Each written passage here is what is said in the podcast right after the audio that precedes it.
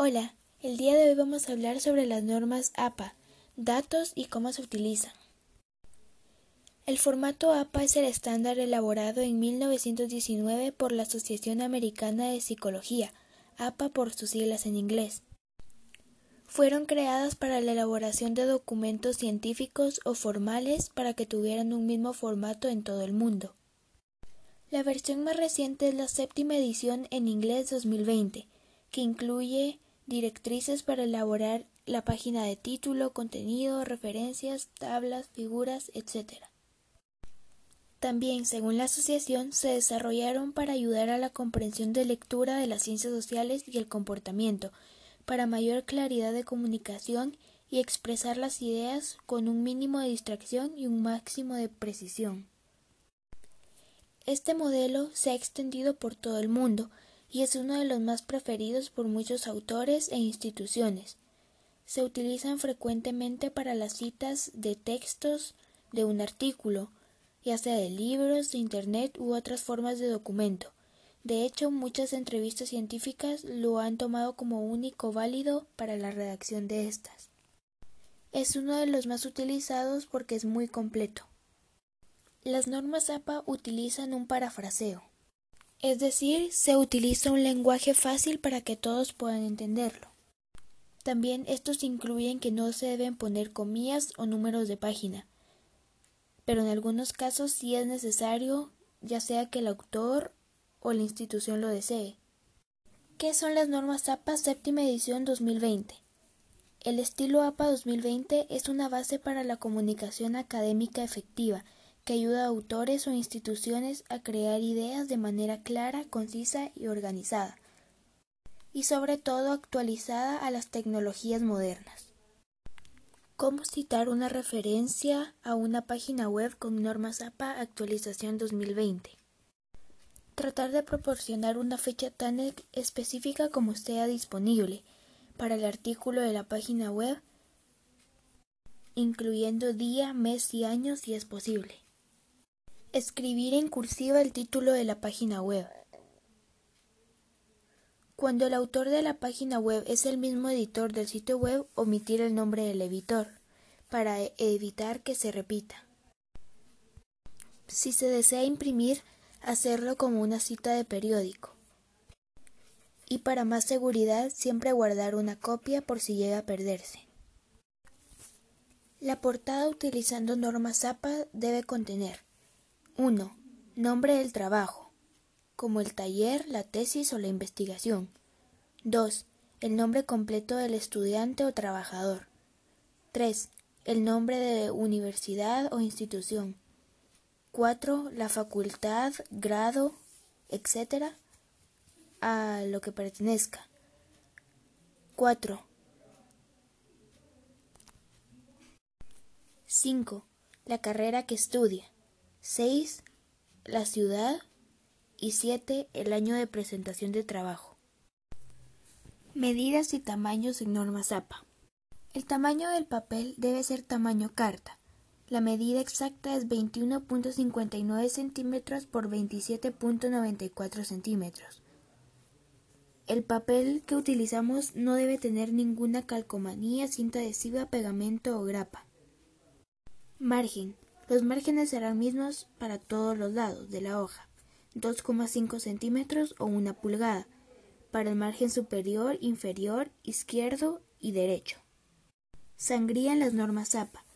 Cuando hagamos un uso de la sangría será de cinco espacios al inicio de cada párrafo.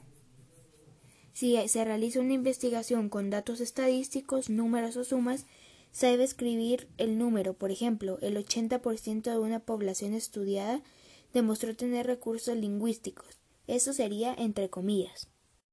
Tipo de letra. El tipo de letra en fuentes Times New Roman, tamaño 12, con un interlineado número 2. La alineación debe ir justificada. Con la séptima edición del formato APA se aceptarán las siguientes fuentes con su respectivo tamaño. Arial 11 puntos. Georgia 11 puntos. Calibri 11 puntos. Lucida Sans Unicode 10 puntos. Numeración. La numeración de las hojas deben ir a la esquina superior derecha. En la portada y contraportada debe iniciar la numeración, aunque aquí no debe visualizarse. A partir del índice, como la tabla de contenido, listas de tablas, listas de anexos, imágenes, entre otras como dedicatorias y prefacio, sí se utilizan números, pero en romano. Y lo demás en números arábigos. El título. El, el, título de la investigación debe estar centrado en la hoja y en negrito, con un máximo de 15 palabras. Siempre en todo trabajo, sea APA o no, se necesita tener una bibliografía o una cita. Para dar reconocimiento y evitar el copyright con datos o información, documentos, etc. que no sean nuestros.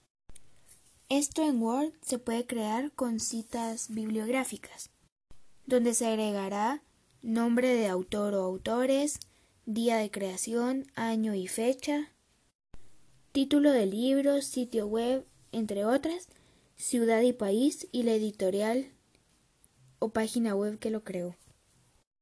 Entre los documentos que se pueden, eh, que se pueden realizar con normas APA se encuentran libros sin editor, libros con editor, libros con autor, libros electrónicos, capítulos de libros, trabajos de tesis, artículos científicos, periódicos, revistas, enciclopedias, páginas web, publicaciones en redes sociales como Twitter, entre otros, artículos web sin autor, artículos web sin fecha, artículo web sin título, artículo web sin autor y sin fecha, artículo web sin autor sin título, artículo web sin fechas y sin título, artículo web sin autor, sin fecha y sin título, archivos en PDF, un artículo de Wikipedia, diccionarios, videos de YouTube, películas, canciones, fotografías, etc. Las medidas de APA más utilizadas son papel tamaño carta, tipo de letra Arial Time New Romance de tamaño 12 puntos, espaciado, el interlineado es de 2.0 sin espacio entre párrafos. El alineado es izquierdo sin justificar. El margen es 2,5 todo y la sangría es 5 espacios en la primera línea de cada párrafo. Estas específicamente las dije como más utilizadas porque muchas de las personas no cuentan aún con la nueva actualización de APA. Las normas APA se caracterizan por ser muy originales, ya que se reinventan cada vez que pueden y se ajustan a las nuevas tecnologías de la época. Por eso es importante que a la hora de que tú realices tu propio trabajo también seas original para generar impacto y tener un trabajo único. En resumen, las normas APA son un conjunto de normas que fueron creadas para tener un mismo formato en todo el mundo tienen ciertas reglas y medidas que hay que seguir para su uso correcto. La versión actual es la versión número 7 2020, que por cierto solo Office 360 puede utilizar las últimas versiones de APA.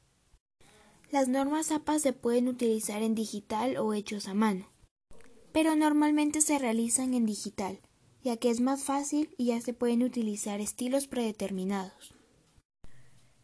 Entonces, para terminar y en conclusión, el manual de formato APA es una herramienta de apoyo que nos servirá para redactar mejor y de una manera simple nuestros documentos.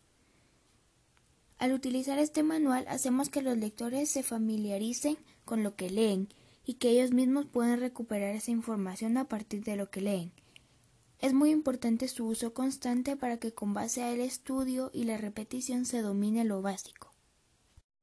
Esta obra fue elaborada para facilitar la comprensión del manual APA para los estudiantes, docentes, investigadores, administrativos y todas aquellas personas que quieran ingresar al mundo de la escritura y la investigación. Eso fue todo por el podcast de hoy. Espero que les haya servido para aprender más. En el, en el canal de YouTube con el mismo nombre de este perfil de podcast subiré cómo hacer una tabla de contenido con estilo APA. Espero que se encuentren bien. Adiós.